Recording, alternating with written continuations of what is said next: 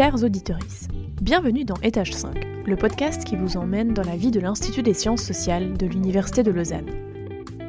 Étage 5, c'est des échanges avec des chercheuses, avec des partenaires de recherche, des étudiantes et des étudiants, des invités. En bref, celles et ceux qui font les sciences sociales d'aujourd'hui et de demain. Allez, on monte au cinquième étage. Bonne écoute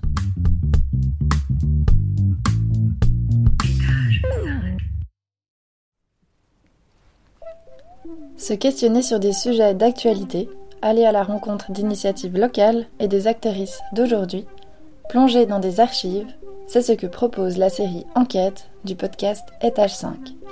Loin de nous les enquêtes policières, on vous propose plutôt d'en profiter pour investiguer le monde social et ses multiples facettes.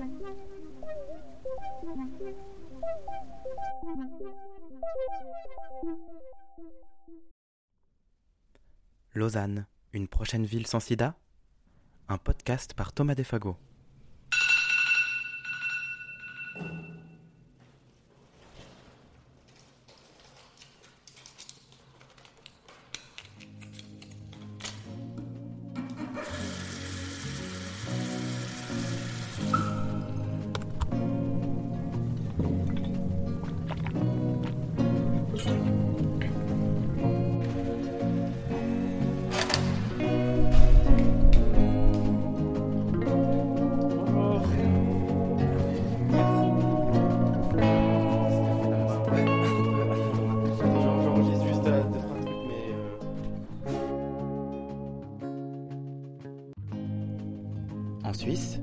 De 17 000 personnes vivent avec le VIH. Les traitements dits de trithérapie permettent de bloquer le processus de réplication et d'infection du virus. Ces personnes ont une espérance de vie qui tend à rejoindre celle d'une personne séronégative. De plus, le virus devient indétectable dans le sang, ce qui empêche sa transmission. Je suis parti à la rencontre de Dorian, un jeune Français qui m'a raconté son expérience de la PrEP. Après deux prises de TPE, un traitement post-exposition au VIH après un rapport considéré comme à risque, il se rend dans un centre de dépistage, d'information et de diagnostic à Paris, où il est informé de l'existence de la PrEP. Avec le suivi d'un médecin, il va prendre le traitement à la demande, c'est-à-dire lorsqu'il a des relations sexuelles non protégées. J'ai aussi rencontré Julien Egenberger, député et membre du Grand Conseil vaudois. En décembre dernier, il dépose une motion au Grand Conseil.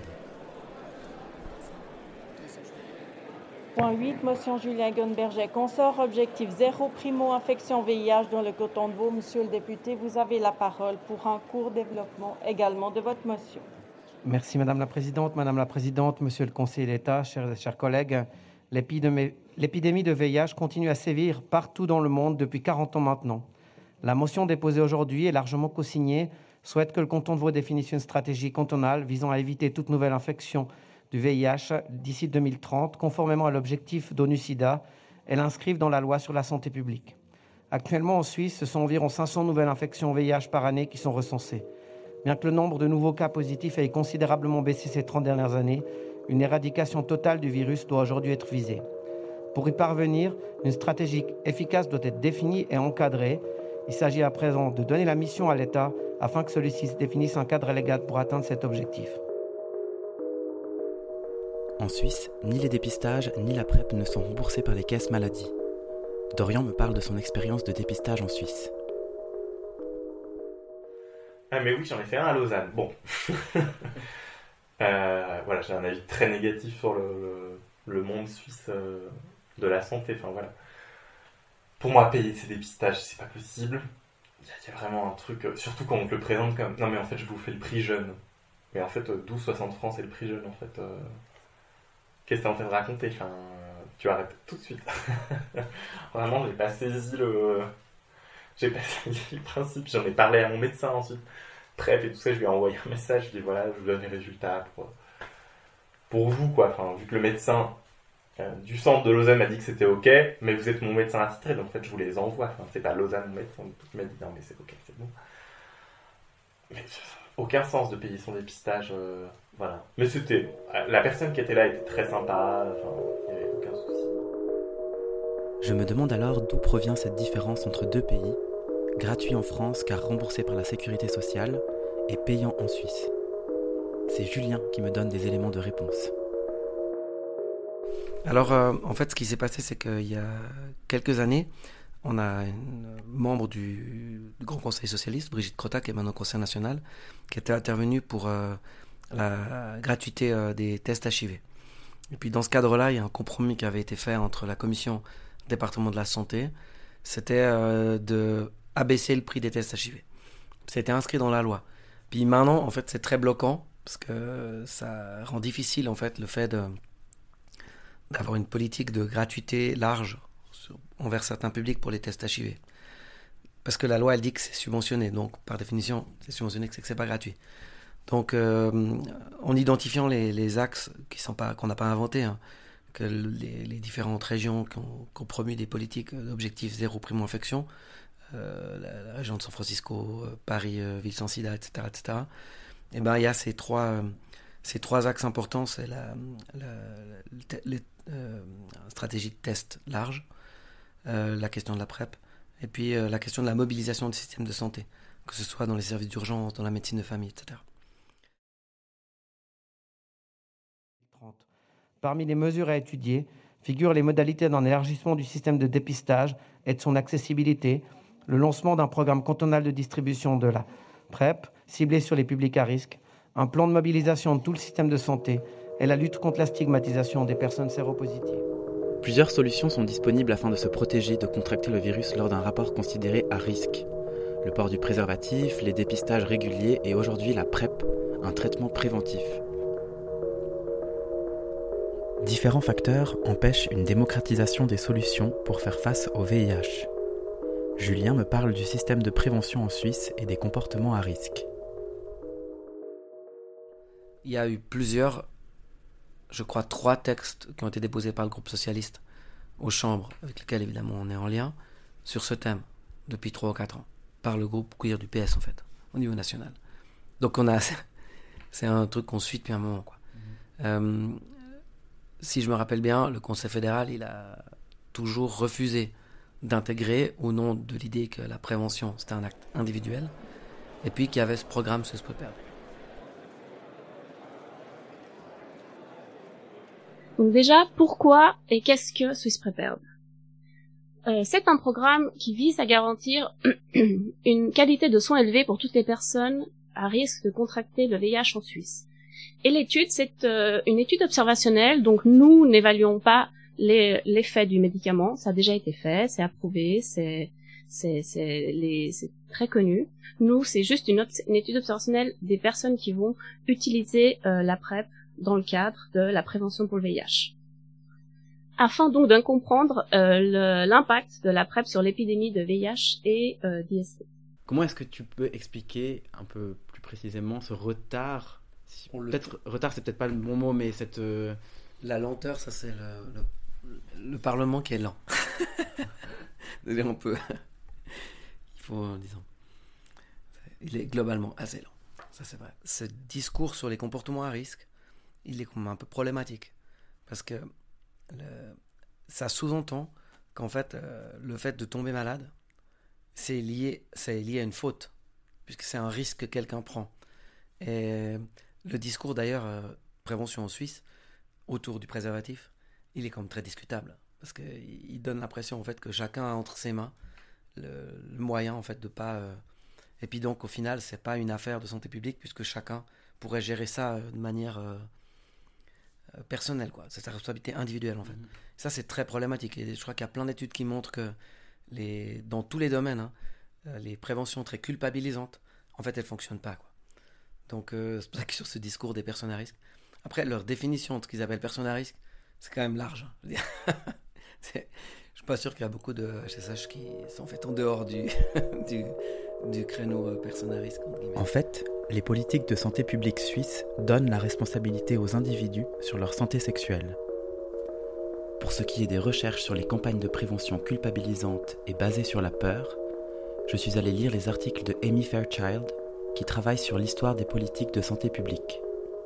Elle montre comment malgré un taux élevé de réussite de certaines campagnes basées sur la peur, notamment contre le tabagisme, les campagnes de prévention contre le VIH ont pour effet la stigmatisation des populations concernées. De son côté, Dorian exprime sa joie de pouvoir être suivi par une personne spécialisée en santé sexuelle et me donne sa vision d'une bonne prévention. Euh, et puis on s'aime bien, et puis voilà. Puis je trouve, en fait, je trouve que c'est important d'avoir. Un... On a un médecin pour tout, mais pas en santé sexuelle. Ce qui est quand même marrant en fait. Et moi j'en ai un, et je trouve ça bien. Euh, donc voilà. C'est essentiel. Bah, je trouve ça nécessaire en fait. Mhm. Enfin, même pour tout en fait. euh, Enfin, c'est trop cool quoi. Et puis c'est aussi un médecin. J'ai une psy qui n'est pas gay, mais avec qui le, la, le, le sujet peut s'aborder sans aucun souci. Mais on- je vais pas aborder les mêmes termes. Enfin, je parle très peu de sexualité parce qu'en fait ça m'intéresse pas et puis c'est pas mon sujet. Mais avec lui, en fait, vu que c'était là pour parler de sexualité, en fait tu parles de sexualité et pas que de PrEP. C'est-à-dire que Bien sûr, ouais. tu parles du nombre de rapports que tu as, il me parle de ses rapports, je parle des miens, je parle de qui j'ai vu, de qui j'ai. Enfin, en fait, tu parles de, de mec, quoi, concrètement. Euh, donc voilà, comment j'ai connu la PrEP et pré-PrEP. Puis après, il y a tout mon. Ça a été le début de mon histoire de, de PrEP. En fait, je la prenais pour qu'elle ait une utilité. pour que la Sécu ne paye pas mon PrEP pour rien. Mais en même temps, c'est le but. Enfin, la meuf m'avait dit voilà, en fait, si vous allez en soirée, bah, prenez votre PrEP, puis s'il se passe quelque chose, euh, au moins vous êtes protégé, quoi. Et en fait, je trouvais ça cool qu'elle me dise ça, parce que c'est vrai, enfin, on ne sait jamais, en fait. Et c'est un peu ça le principe d'une d'une santé sexuelle qui est, et d'une santé manière qui est basée sur la prévention, en fait. Mhm, mhm. Principe de la prévention, en fait. Il y a une possibilité que ça arrive, aussi infime qu'elle soit, donc, bah, protégez-vous, en fait. Je suis tombé sur un chapitre écrit par Marcel Calves, professeur de sociologie à l'Université de Rennes, dans l'ouvrage Critique de la santé publique, une approche anthropologique, dirigé par Jean-Pierre Dozon et Didier Fassin. Le titre du chapitre s'intitule Le risque comme ressource culturelle dans la prévention du sida, et lorsque je le lis, j'ai l'impression de lire Dorian et Julien entre les lignes.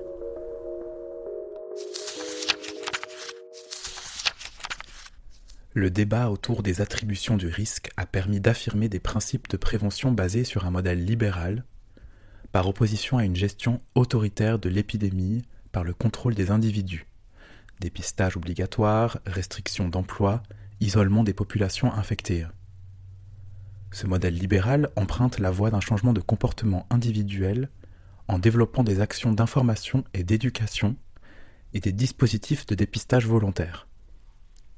Reposant sur le principe du consentement des individus, il fait appel à leur capacité à se déterminer de façon rationnelle dans un contexte d'incertitude dès lors qu'ils ont les ressources adéquates pour le faire. Je demande alors à Julien si l'aspect financier est un bon argument pour appuyer sa motion déposée en décembre dernier. Et puis par rapport spécifiquement au système de prévention en Suisse, euh, Ça, c'est le modèle libéral de la santé. Et du coup euh, là c'est quelque chose qu'on peut on pourra pas toucher et ça va c'est impossible qu'il y ait une sorte de Mais tant que la santé est un marché, qu'on fait des appels d'offres pour les services hospitaliers, euh, bah, tant qu'on est dans une logique comme ça, la- la- le poids de la santé publique il sera très différent. Euh, ça, c'est évident. Quoi. En fait, il n'y a pas d'incitation à faire de la prévention. Même les assureurs maladie, ils n'ont pas intérêt. Donc, c'est sûr, quand on a un système euh, de santé publique type sécurité sociale euh, ou au NHS, bah, le, le système, il a lui-même un intérêt à, à faire de la prévention, même pour une raison euh, purement économique. est-ce que c'est aussi des arguments qui sont plus forts quand on présente une motion comme ça ou euh, est-ce qu'on essaye de jouer là-dessus sur euh, les, les coûts économiques tout ça? Oui, ben oui, il faut jouer là-dessus parce que euh, en réalité, le Parlement, il n'est pas de la même euh, couleur politique. Enfin, la majorité du Parlement n'est pas de même bord politique euh, que moi. Il ne soutient pas l'idée euh, d'une santé publique au sens euh, que nous, on l'entend.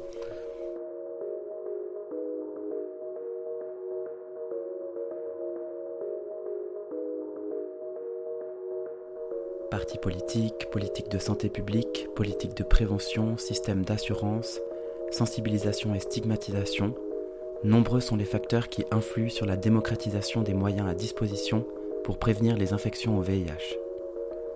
À mon avis, il est nécessaire de faire un pas en arrière et de ne pas oublier que nous avons dans nos mains les outils à disposition pour stopper la propagation du VIH et traiter les personnes vivant avec.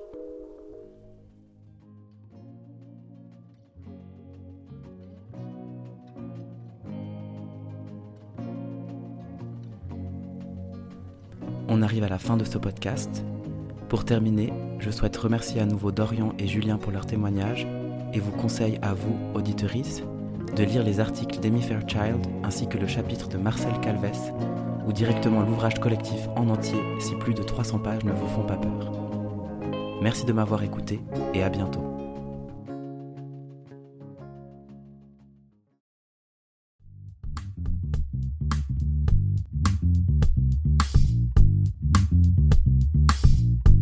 Étage 5 est un podcast original, intégralement produit et réalisé par les membres de l'Institut des sciences sociales, Lucas Chaperino, Celia De Pietro, Romaine Giraud, Mathilde Krenbull, Cléolia Sabot, Marie Sautier, Tatiana Smirnova et Géraldine Werner-Ekop, avec le soutien de la direction de l'Institut des sciences sociales de l'Université de Lausanne, sur une musique originale de Marc Perrino. Si vous avez des commentaires, des questions, des idées ou que vous voulez participer à un épisode, contactez-nous sur les réseaux sociaux. On se réjouit de vous lire. Étage 5 est disponible sur notre blog, le BIS, B-I-S-S, et sur toutes les plateformes d'écoute. Vous y retrouverez toutes les sources citées dans le descriptif de l'épisode. A tout bientôt pour un nouvel épisode d'Étage 5.